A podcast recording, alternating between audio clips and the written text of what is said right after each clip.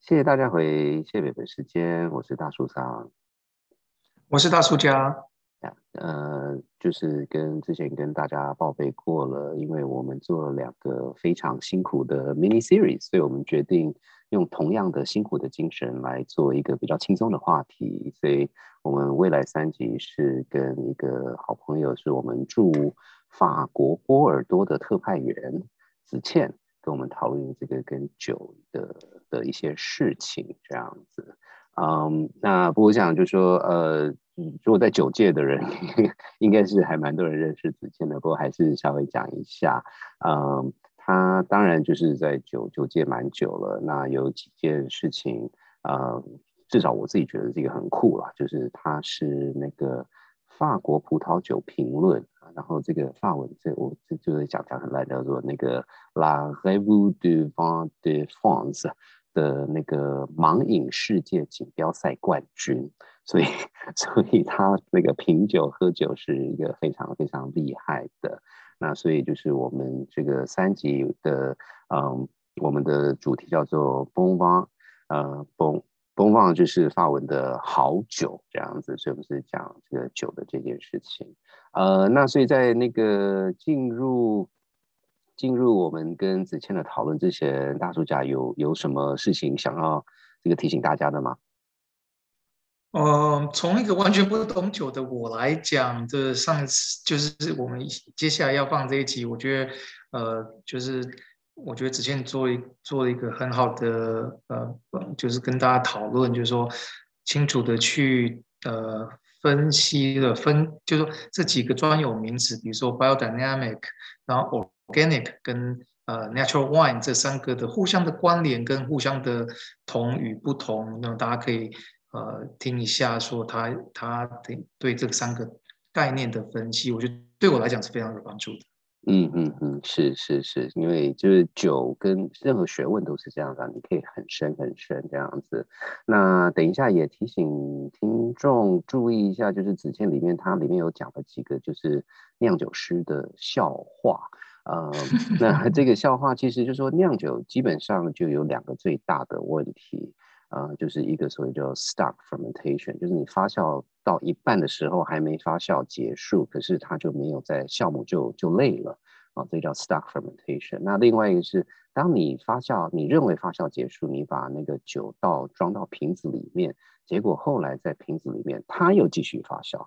啊，叫 fermentation in the bottle。那这两事情其实是那个从一个酿酒角，除除非你是故意的啊，比如说呃气泡酒，那是当然就是要在瓶里面继续发酵。就除了那个之外，这两个都是一个蛮大的忌讳这样子，所以它里面就有讨论，在跟 winemaker 有讨论到，嗯，当你发发生这个 stuck fermentation 的时候怎么办呢？然后那个酿酒师就说哦不会啊，我就把它装到瓶子里面让它继续发酵。所以 anyway 就是 你如果很 geeky 的话，这件事情还蛮好笑的。是酿酿酒师的幽默就对了，对对对对对。那所以在我们进入正式节目之跟子子倩的讨论之前呢，当然还是那句话，呃，很感谢你收听我们的节目，然后也很多人提到说，呃，在跟朋友聊天吃饭的时候，其实就有一些新的话题，所以呢，要记得帮我们订赞、呃订阅、按赞，然后打五颗星，帮我们留言。这段疫情的时间，大家也要好好照顾自己，然后行有余力也照顾好身边的人，所以大家都要平平安安的。好，我们进入节目喽。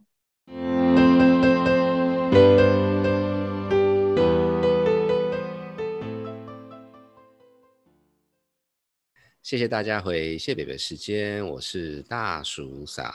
那今天呢，我们有一个很有很有趣，也是很厉害的来宾。呃，我想大家可能听过我讲过，我就是辈分高，可是功力低。那我们今天的这位来宾呢，是功力高，辈分应该也没有特别低啦，不过因为他是很年轻啊，所以是子倩。那子倩跟我们听众说打个招呼吧。嗨，大家好。是，那就就子子倩，其实刚才也提过，跟他是一个蛮熟的朋友，然后他是在九界，而且呢，他其实他跟他先生是住在那个波尔多，所以呃，常常有一些那个小道消息啦、酒的东西，我们就会这边闲聊这样子。那我们今天其实呃要讨论的就是自然酒这件事情，那。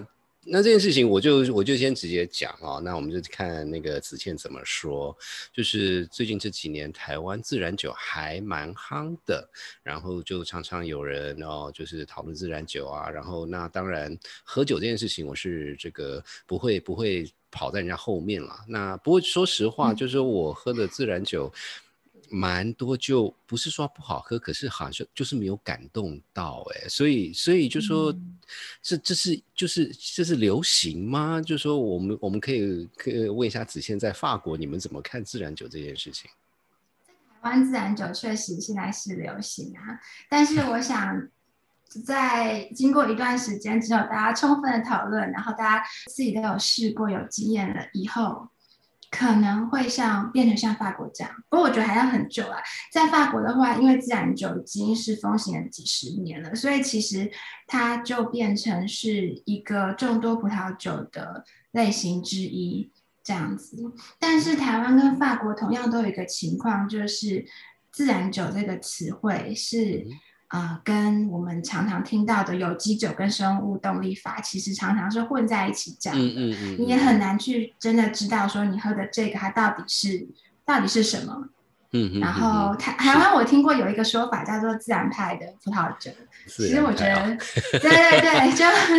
就还蛮不清楚的，但是它确实是反映一个现状，就是说自然酒目前除了在法国以外是没有没有明确定义的。嗯，不过就说这件事情也想请教一下，就是说当然啦，就是呃，我纯粹是一个消费者，那就是我对酒也是有兴趣的去研究，可是我也完全了解，呃。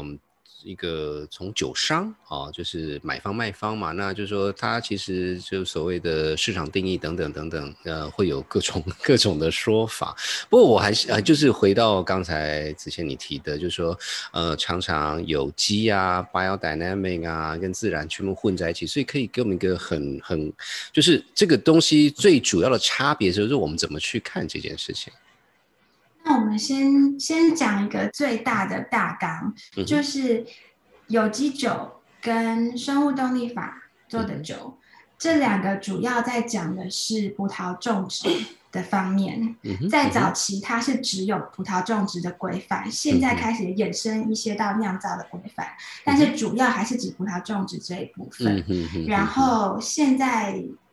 最新大家开始讨论的自然酒，其实它是对于酿造这一方面特别有一些想法。不过它首先要是自然酒，你首先必须是有机酒或者是生物动力法的酿的葡萄做的酒这样子。是。然后今然后自然酒主要是在讲一个低干预的酿酒方法。嗯嗯嗯，所以所以就说，从我们这种外外行人，基本上我们喝等我们喝到葡萄酒的时候，就两大块嘛。第一个，你要先种出葡萄来，然后种出葡萄来之后，你要把它酿成酒。那所以一就是过去过去我们会讨论到有机跟那个生物动力法，比较是种植葡萄的这一这一这一边，然后接下来酿造就比较是那个自然酒。那那所以就说。那应该说，那所以酿造酒，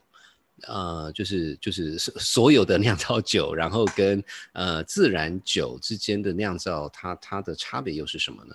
一般的葡萄酒嘛，你在我们现在在讲的，OK，一般的葡萄酒就是用我们现代的酿酒方式酿出来的葡萄酒。我们现在一般消费者买一瓶酒的时候，我们要的是一个。呃，非常稳定，然后非常没有问题，然后你喝起来很果香，强调木桶的香味，这样子做出来的酒，像一般人在喝的时候，我们是没有什么惊喜，但是是我们理解的，而且是我们期待的，我们可以认得一个品牌，然后就觉得这支好喝，我们就一直买这样子。那要为了要达到这样。其实，在酒窖里面，葡萄进来之后有非常多操控的事情我们要做。譬如说，葡萄一收成进来的时候，我们要降温，然后在发酵的时候，我们要用呃筛选过的酵母。一般来说，嗯，不会太仰赖天然酵母，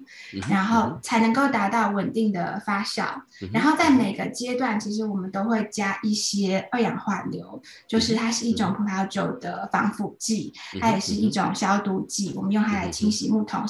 或者是加在酒里面这样子。但是自然酒的话，它强调的是一个低干预，因为它想要回归人类文明。在最早的时候，葡萄它其实是一个呃非常天然的产物，葡萄酒也是一个天然的产物。在几千年前，人类开始喝酒的时候，它就是一个葡萄汁。自然发酵以后产生的东西，然后人们发现说，哇，葡萄汁经过发酵之后，为什么味道会变得这么复杂、这么好喝？就是这样一个简单的东西。所以自然酒的目的就是要回归葡萄酒最原始的定义，就是发酵的葡萄汁。然后它强调的是没有添加任何东西，也没有去除任何东西，这样子。因为在现代酿酒里面，其实为了要好喝。我们其实加了很多东西，除了刚刚讲的二氧化硫防腐剂以外，很多时候我们可以觉得它，呃，可能今年的酒精度不够不足，我们就加糖，对，或者是说，因为因为糖是可以发酵成酒精嘛，是是是，或者是说会酸度不足，我们就加酸。可是法国什么地方是可以加糖？是对不允许的嘛？就是好像有一些地方。不过像像是比较冷的一些国家，或者是新世界国家，其实就可以是是这样子加糖，或者是加颜色。嗯嗯嗯嗯嗯，对，现在的人我们喜欢，我们对葡萄 酒颜色有一种期待，是是是是是，不应该暗暗的，应该是很亮的。呀，不过就说呃，所以 所以就是，当然就是说，其实这这个这可能就是另外一个话题了。因为在九零年代就很多所谓的 international wine maker 就飞来飞去，就是技术指导啊，怎么酿出这个酒，这其实也是一个很有趣的故事。呃，不过我我先确定就是说，嗯，做这个比较真的第一个不公平，而且对法国 住在法国人可能觉得这个是很不屑的例子。那就是说我们所谓呃标准国际化的酒的酿造过程，它的重点就是减少它酿造的风险。呃，那反之，自然酒就是变成是就是百家齐放的概念，就是说我的对这个土地，我对于整个酿造的方方法，呃，是有我的想法。那当然它是有风险的，它可能会失败。那就说我我我我我的想法就是，我这个例子可能就是听起来很很很蠢的例子啦，就是这个就是你要吃麦当劳呢？还是要去这个某某餐厅，然后他的汉堡很好吃，那这个都没有对错，因为说说实话，像我个人在旅行的时候，我我是求饱，我并我就是不要有任何风险。可是平常在吃东西的时候，没有啊，我就觉得那个厨师厉害，甚至我跟那厨师很熟，他的故事我知道，等等等等，这样这样这样公平吗？我觉得你这样讲很实在啊，就是。一直喝一些工业化的产品，其实就很像你去哪里都吃连锁餐厅一样。嗯哼，这样比较应该是说没有，这没有什么问题。可是它，我觉得对很多人来说，它是没有办法满足的。嗯哼哼哼，是是是。那所以刚才你也提到说，呃，我们就比较是一个比较工业化做法，就是有各种手段去控制它每个阶段的情况。那所以自然酒。呃，好，它不是工业的酵母，它是野生酵母，然后，然后所以所以都会发生什么事情啊？所以会发生什么事情？会发生很多事情，因为其实呃，野生酵母的话，它有各种味道，而且它有不稳定性，它是每个不同的地方，它会有不同的当地的酵母的品种，会产生不不同的味道。那一般来说，我们经过我们工业筛选的酵母，通常都是。它能够比较稳定的帮糖分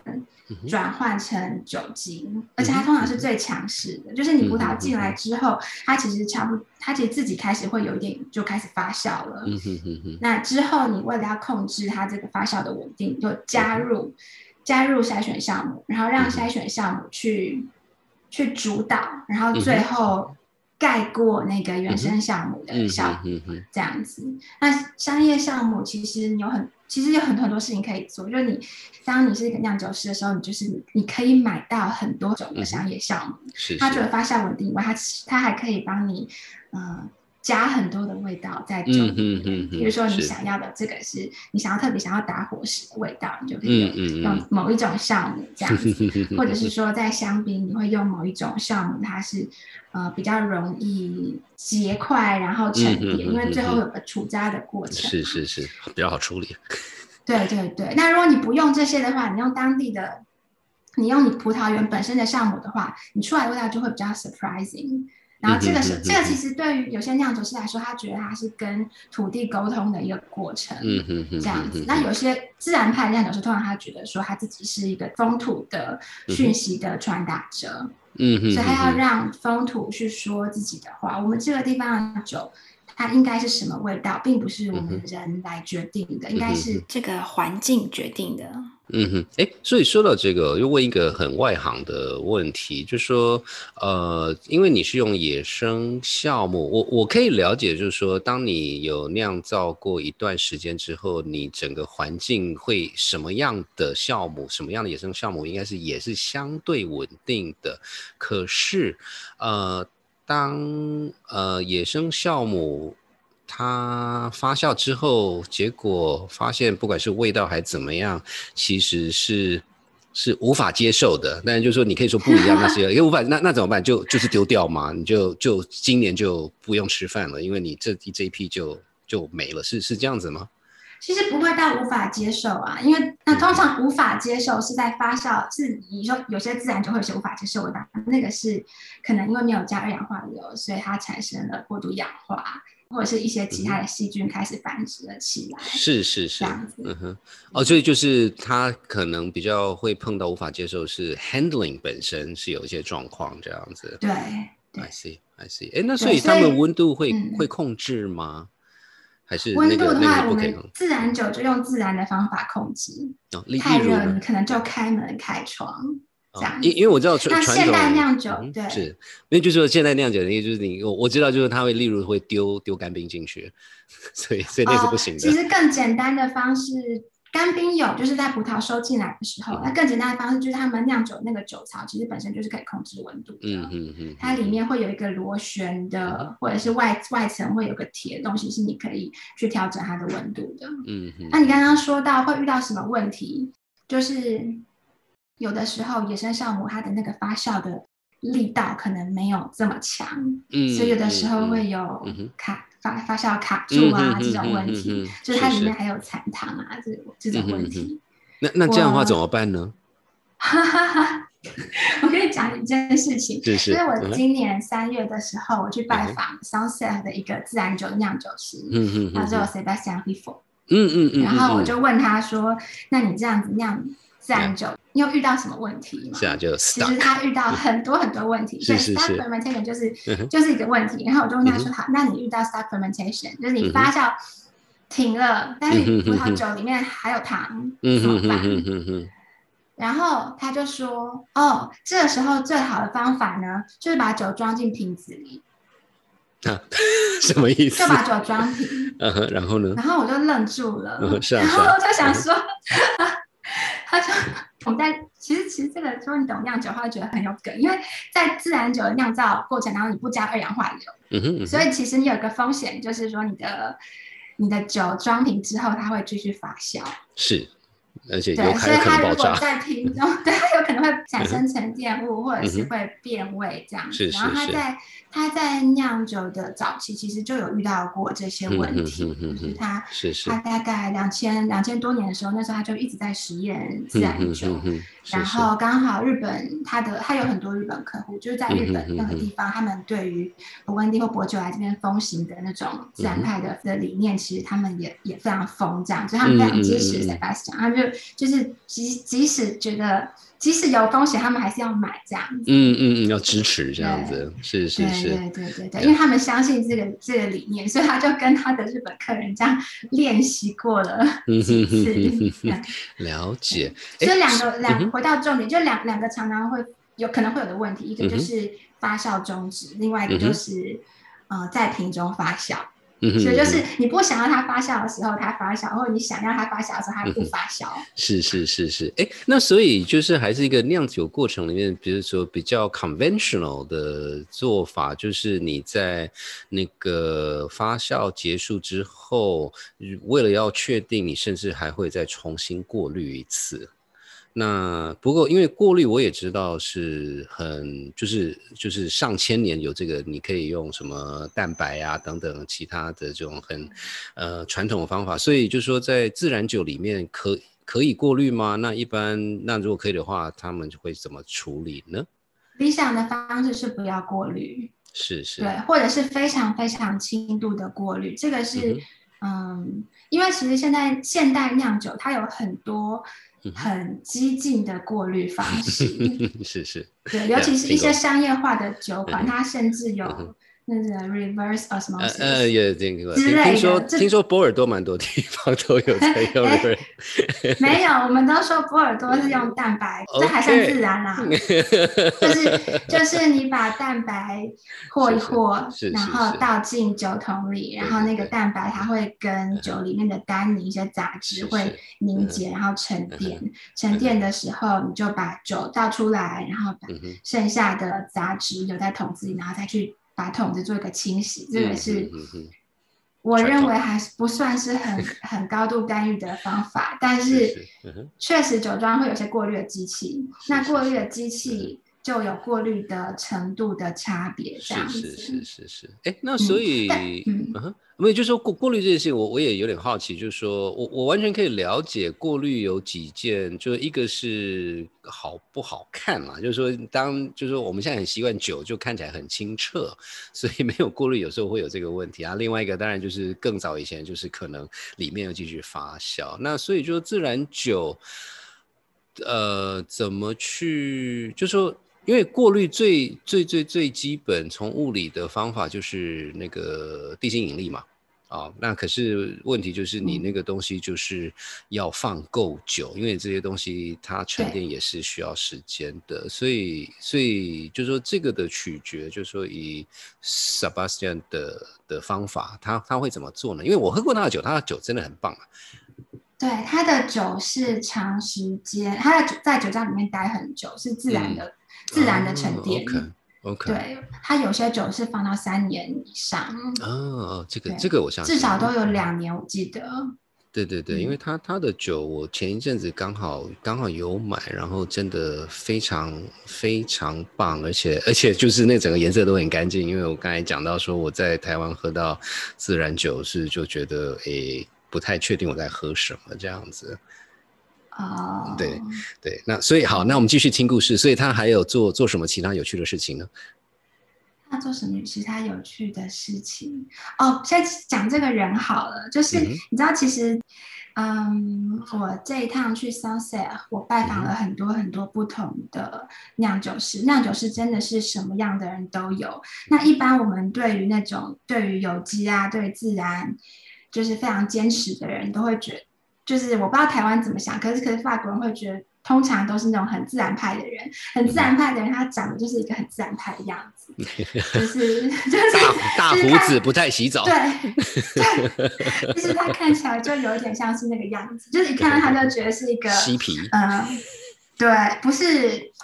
不是都市里那种嬉皮，就真的是真的是艺术家的那种感觉，而且我跟他就是。在他的酒窖里面一桶一桶一桶的试，哇！他真的完全不像在其他酒庄，就是会非常清楚的跟你介绍每一个酒款，而是说，哎呀，这边你也喝一下，那边你也喝一下这样子。然后甚至有的时候还不告诉我这是什么酒，然后我就真的很努力的阅读他那个桶子上写的字，然后一直很努力的从我脑袋里提取我的我的 记忆相关子。哎，所以呃，省省省的都是什么葡萄啊？双 sale 的大部分是 Sauvignon Blanc，现在双双 sale 最有名的 Sauvignon Blanc，还有少数的 Pinot Noir。嗯嗯嗯嗯嗯，哦，所以他有做红酒吗？还是他有做红酒？但是我没喝过。我猜台湾应该没有进，我不知道，因为因为它的红酒的野味非常非常的重。哦，像像美美国的那一种野味吗？还是哪一种野味？呃，就是动物味非常非常重，很 foxy 但我觉得。嗯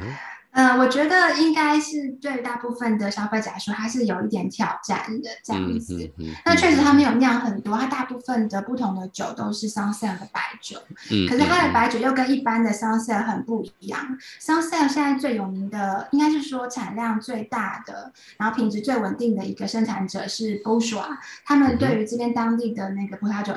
现代化酿造以及奠定 Sunset 的名声贡献非常大。我也有拜访他，然后我就跟他讲到 Sebastian People，然后而且接待我的是很老的那个老庄主，然后他就是那个把的名气的名气带起来的那个人，嗯然后他就非常的但不认同。嗯 不以为这些 这些年轻人不知道在干嘛。年轻人不知道在干嘛，我们好不容易把呃以前以前古代的嗯、葡萄酒一些怪怪味道去除，然后为什么你现在要把它要把它弄回来这样子？就其实自然派的运动，它在酿酒师之间，它也是争议非常大的，因为它用了一个非常非常好听的名字，让其他人都觉得不太舒服这样子。嗯嗯嗯嗯，对，就变成说，现在自然酒流行起来，大家都会去问不是自然酒的酒庄，问他说：“哎，你怎么没有有机啊？你没有嗯用什么的？”这样。。不过其实这真的是一个趋势，就是没有办法，是挡不住的。嗯嗯嗯对，因为消费者其实他也需要葡萄酒有新的变化，是是就是。消费者不会只满足于非常 fruity、非常嗯哼，或是非常很很多香草，他们那 样子的牛排酒？Once again，从波尔多的这位子倩小姐，你讲话要小心啊。那个，没有，我就是，因为我说，喝很多啊，所以我我觉得，因为我每天都在喝酒，我每餐都要配酒，所以我觉得葡萄，我非常葡萄酒最吸引我的地方就是它的多样性。是是是是，对我我我觉需得要就是说这这方面，但但因为子倩是从从呃酒商的角度，因为他在这这圈子也也混了一段时间了。那像我就是纯粹就是以喝消费者的角度，不过那我必须承认嘛，就是呃特别是以那个。Sebastian 的酒，呃，因为它的 label 上它没有特别说它是自然酒，那可是嗯我印象中就是喝的时候是还蛮惊艳，就是我其实一直都还蛮喜欢 Sunset 的酒，可是嗯一方面台湾比较难买，那就说所以我的印象就是在别的地方喝过，然后所以当我看到它的时候，我就说，哎，那那我应该要试试看，然后嗯、我觉得就是惊艳这两个字，因为它。一方面是一直有在变化，而且它之间是它的变化之间是有道理的，就是说它是有一个脉络，然后就慢慢哦、因为温度的改变，它开放多久等等它的改，因为就说很多一些比较嗯，我是呃不是传统，就主流做法的酒，可能就是因为它酿造的方式，它用不同的酵母，所以它可以说有不同的层次，可是。从我个人角度，常常会碰到说，它层次之间是没有关系的，那那个就比较知识化的感觉。对对对对，那然后那个那个酒也没有不好啦，就是反正就是哦吃饭，然后就是非常的稳定啊、你就知道会发生什么事情。可是可是真的那个我我我第一次喝它酒的时候就，因为它从一个白胡椒这边开始，然后花香，然后接下来慢慢的这个土的味道，然后就是就是一个一个还还蛮感动的经验。如果大家有机会的话，我我是还蛮蛮推荐的。我也觉得真的很好喝哎、嗯哼哼哼所以其实因为你的酒没有过滤的话，你里面会、嗯会比较多一些酵母的渣、或者是其他的东西，然后它会让你让你的酒喝起来更有口感，嗯更饱满。是是，对，然后因为你的酒它里面其实是有生命的嘛，你没有用打腐剂去杀掉里面的一些很多细菌等等的，你的风味是会一直变化的。嗯嗯嗯，然后有的时候你会喝到可能会有一些气泡，这样、嗯就是很很微的。那个带、嗯那个，其实你喝不出气泡，可是它是一种很像你好像在喝一个活的东西的感觉。是是，哎，说说到气泡，因为因为这个听众可能知道，我对 我对气泡酒是非常有兴趣的。你就说自然酒，其实它也分很多种，呃，因为我们刚才讲的就是就是就是 flat wine 啦，就是它是没有气泡。那你看最最近最近的这个气泡有气泡的自然酒，要不要介绍一下？有气泡的自然酒，就是嗯，我觉得在自然酒的这个框架里面，有两种酒非常特别，一种是橘酒，一种是自然为气泡酒。自然为气泡酒就是 Patnet，它很特别，这是你要讲的对不对？是啊，是啊，是啊。嗯哼，嗯，Patnet 它这个字是来自法文的 Petit Naturel，就是。自然产生的气泡，那为什么我们说它是自然产生的气泡？因为其实它是相对于香槟的传统法而言，这样子。嗯，我要先讲一下香槟法吗？嗯，没关系，我们就直接跳到。OK OK OK OK。好，总之呢，自然为气泡酒就是你葡萄汁开始。发酵之后，你就在发酵的过程当中就把它装瓶。那我们知道发酵的过程就是葡萄汁里面的糖分透过酵母菌发酵成酒精，产生二氧化碳。嗯哼，那在瓶子里面它继续这个过程，所以你二氧化碳产生越来越多的时候，压力就越来越大。然后酵母可能在这样子的生存条件之下，它就会有一点。它就会停止作用，嗯哼，所以就自然在瓶子里停止发酵，所以所以一切都是自然的。然后你的气泡在里面也是由葡萄本身的糖分所产生的气泡，所以这种我们叫做自然气泡酒。这个是其实是人类最古老的气泡酒，在香槟法发明之前，香槟的酒也是自然也是自然气泡酒。哎，不过说到这个，因为就前一阵子我也 喝了一些那个 那嗯。哪怕这样子，那那不过我很很很惊讶，有两件事情。第一个，就像你讲的，它其实在瓶内熟，算这个叫熟成嘛，就是瓶内发酵，然后有气泡出来。在瓶内完成它的发酵，而且它只有一次发酵。对，那可是就是说我我都没记错，我是没有去。去做比较啦，就是感觉上它的瓶子也没有特，就跟香槟比，呃，并没有特别的重，就是说它没有特别厚，这是一个。那另外一个是，呃，我不知道是因为我买的那个那个酿酿酒师，就是它的瓶盖就比较像是那种，呃，以前的不管是啤酒还是汽水的这种铁铁盖，就是说不是不是一般酒会那种木塞，所以所以这个是就是这个是，其实这个跟酿造非常有关系，嗯，香槟。的瓶子这么厚，是因为它是经过二次发酵。它第一次发酵的时候，先把葡萄汁变葡萄酒，然后再装进瓶里，再加入酵母，再加入酵母的食物就是糖，然后在里面二次发酵，所以它里面压它的那个。压力是比较高的，嗯哼哼哼，所以它需要比较厚的瓶子。嗯，那比较厚的瓶子其实也也是比较不环保啊，就是你在 你在长途运送的过程当中比较耗耗能源，产生比较多二氧化碳。嗯哼，所以其实就我觉得喝自然气泡酒真的会觉得在心里。就是不止味觉享受，然后在心里也觉得，嗯，我在做一件对环境比较好的事情。是是是是，而且而且而且是好喝的。这个这个我我就我我没有喝过很多啦，不过我喝了两种，然后都还蛮喜欢的。然后可是自然气泡酒，至少我这两种我喝过都是粉红酒，那个是那个是刚好吗？还是其实主要都还是呃用用红葡萄酿？红葡萄跟白葡萄都有。都有，OK，所以它是它可以混在一起，这样就就因为我我我我一我就是喜欢气泡酒了，然后我对喝粉红气泡酒也没有问题的，所以我是喝的很高兴。可是，但其实有些人他觉得他没有那么喜欢香槟，因为他觉得那个气泡的感觉太强了。那其实其实 Patnet 它的，因为它压力比较小嘛，所以它的气泡是比较微弱、比较温和的。然后由于它。它发酵没有完全，它没有加入额外的酵母，所以它其实常常有的时候喝起来会有点甜甜的。嗯，所以它其实对，而且它酒精又比较少，又没有它没有额外再做第二次发酵，所以其实喝起来是比较舒服的。它是一个比较柔和的酒，再加上它没有去除酵母，所以它其实酵母在瓶子里面自体溶解之后呢，你的酒会变得比较有酒体。就是口感比较是是软，比较柔和，这样子，然后又比较丰富。嗯嗯嗯嗯嗯嗯嗯嗯，是对。好，那我们剩下时间不多，不过我很我我还是想请子倩讲一下菊酒，因为呃这个时候不好意思，我这个大大大叔就就是有需要那个抱怨一下，就菊酒我也喝过几支，纯粹就是很好奇，可是我真的不知道我在喝什么。哦，一般人对橘酒的味道就是觉得它有一点涩涩的嘛，然后橘色的很很漂亮这样子。其实我觉得菊酒它就是它是一个非常适合搭餐的酒，单喝有可能会觉得涩。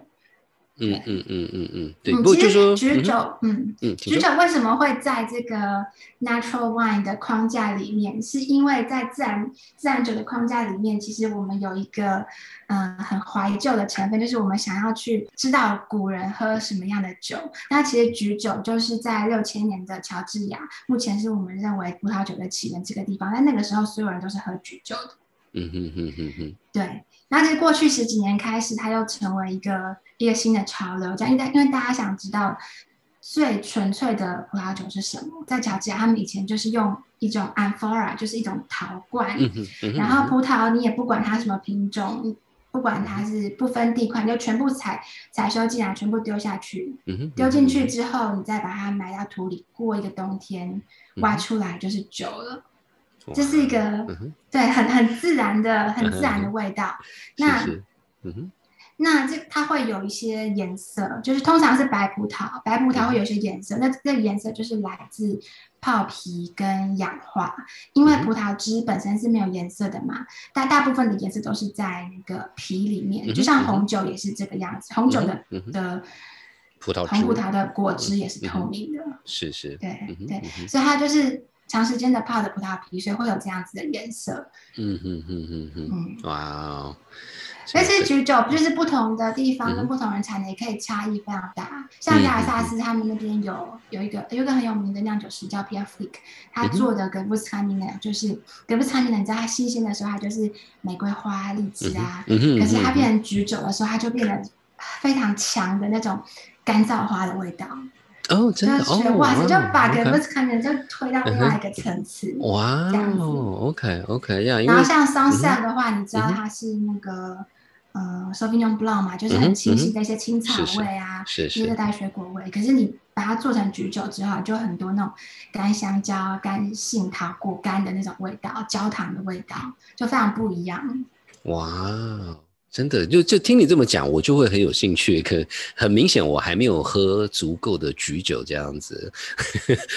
这个 这个就会有一个新的人生目标。好，那我我我想，我们今天非常感谢呃子倩跟我们分享这个菊呃不是有自然酒的制造，然后也听了很多很有趣的自然酒的故事。呃，那我觉得这个这个其实其实喝酒不是。只是喝酒啦，啊，那就是它其实是一个一个生活的一部分，然后当然环境保护等等，这其实都都都是有在里面的。嗯，那我们今天先到这边，非常感谢呃子谦跟我们分享这些，然后我们下次继续讨论这个各种酒的各种事情。啊，好，下次见。对，谢谢谢，我是大厨嫂，然后你是？哎，我是子谦。OK，谢谢，拜拜。拜拜。真的非常感谢子倩跟我们分享那么细的，当然真的就是一个专家这样子。那其实我想，呃，我跟大叔讲，我们也讨论过，其实他他给了我们一个呃比较比较细一点的架构，因为呃想当然尔啦，这个你。呃，不管什么酒都一样，可是说以葡萄酒来讲，基本上有三个步骤嘛。第一个就是要种葡萄，第二个是要酿酒，然后第三个是怎么喝啊，这这三件事情。然后，然后所以大大主角，我不知道你你你觉得这样这样对你有帮助吗？有诶，对我很有帮助的原因，就是因为光是刚刚讲的，就是说把它分类为种，然后酿跟喝这个。对我来讲就很有帮助，比如说很清楚的就是说，哦，有几个概念，biodynamic organic 是在种的部分，然后酿的部分就是一个 natural wine，然后这这就是说刚才讲的时候，一个任何一个学问的第一步就是先把东西定义好，然后框框，就是一个框框先框起来，然后对我们这种呃比较真的不是那么专业的人，就说哦，OK，我我先把它分类好嘛，接下来我该听什么，我就要开始注意了。所以这个是对我来讲是一个非常非常有帮助的分，就其实先把它分好，分类就是第一步。嗯嗯嗯嗯，是是是，因为其实。呃，因为刚刚子倩有稍微聊到，就说，嗯，有有些人或者是有有就是种种原因，他们呃会把这几个东西混在一起。那倒不是说他们故意要把它搞复杂，只是说，当你就是 比较是在行内的人把这些东西混在一起，那你你讲的那个东西，其实大家也都听得懂。呃，可是我们这种比较比较就是。就是消费者端就说啊，那所以到底什么是什么？所以，所以我觉得这个真的真的是一个很大的帮助。那另外一件事情，我觉得也是很有趣的是，子倩，当然我们我们这一集很明确的就是，呃，应该说这个系列其实很多就是主要是用 natural wine 就是自然酒的的的的这一类型的酒，呃，做一个比较深入的讨论这样子。那当然也不否认。自然酒，嗯，最近这几年其实还蛮夯的，就是就是一个呃，很甚至甚至可以说就是很流行这样子，所以所以以我，因为我几乎每一餐都会搭配酒 这样子，所以就是哦，刚好有新的东西，就是现在流行什么东西，我就会试试看，所以就是觉得一个这这这是我我不否认这是流行的一部分啦，因为。跟朋友在聊的时候，大家会说：“哦，最近喝到什么自然酒？”那你好歹从我角度说：“哦，对对对，我有喝过什么。”然后大家可以有自己的意见。可是我不能说：“哦，不知道那是什么东西。”会被笑，对不对？嗯嗯嗯。不过可能也就是看个人啦，就是说刚才大叔长有讲嘛，就说你几乎是呃每一每天都会喝个那么一两杯，那。那所以你的量相对来讲是够大的，就是说你的 portfolio 是够大的。那回到我自己身上的话，我就可能就是这个一个礼拜会或许跟朋友或者自己，但是一个礼拜就是两三次，没有到每天的状况之下，可能这就是会从一个呃。某种程度从一个风险评估的角度，我可能就 我一个礼拜就喝那两三次，可能我就会比较乖一点，就是喝我觉得是不错的东西。那呃，就是去做新的尝试的风险，我可能就会比较希望把它压低吧。从某个角度来讲，嗯嗯嗯。那所以我就是说，如果大叔想跟我说这一支自然酒很不错，OK，我让别人先试看看。然后我把我自己就是去，呃，承担风险的能力就没有那么高的时候，我就可以，呃，别人那个酒喝多一点的朋友跟我口耳相传说，哎，这个不错的话，我就可以做那个所谓的 second mover advantage。我不要，我不需要每次自己都去抢先嘛。所以我这就是看，也也看每个人喝酒的呃习惯跟他的这个所谓的 frequency，他的呃频率，可能每个人就会有做出不一样的。判断对是是是，因为我觉得这个非常合理，就是不管做什么事情，大家有有些事情比较专家，有些事情比较就是哦，那看流行什么。那我觉得，呃，这么讲好像很很很冷血，可是风风险控管是一件很现实的事情，就是你说偶尔才做一件事情的时候，你不会想要把这件事情搞得太复杂。那当然就是这个时候就回到那个。呃，但这真的就是跟朋友闲聊啦，就是有时候像我，我就会说不会啊，我这样我交友复杂不是很好吗？各式各样的朋友，我倒是有什么问题我问谁啊？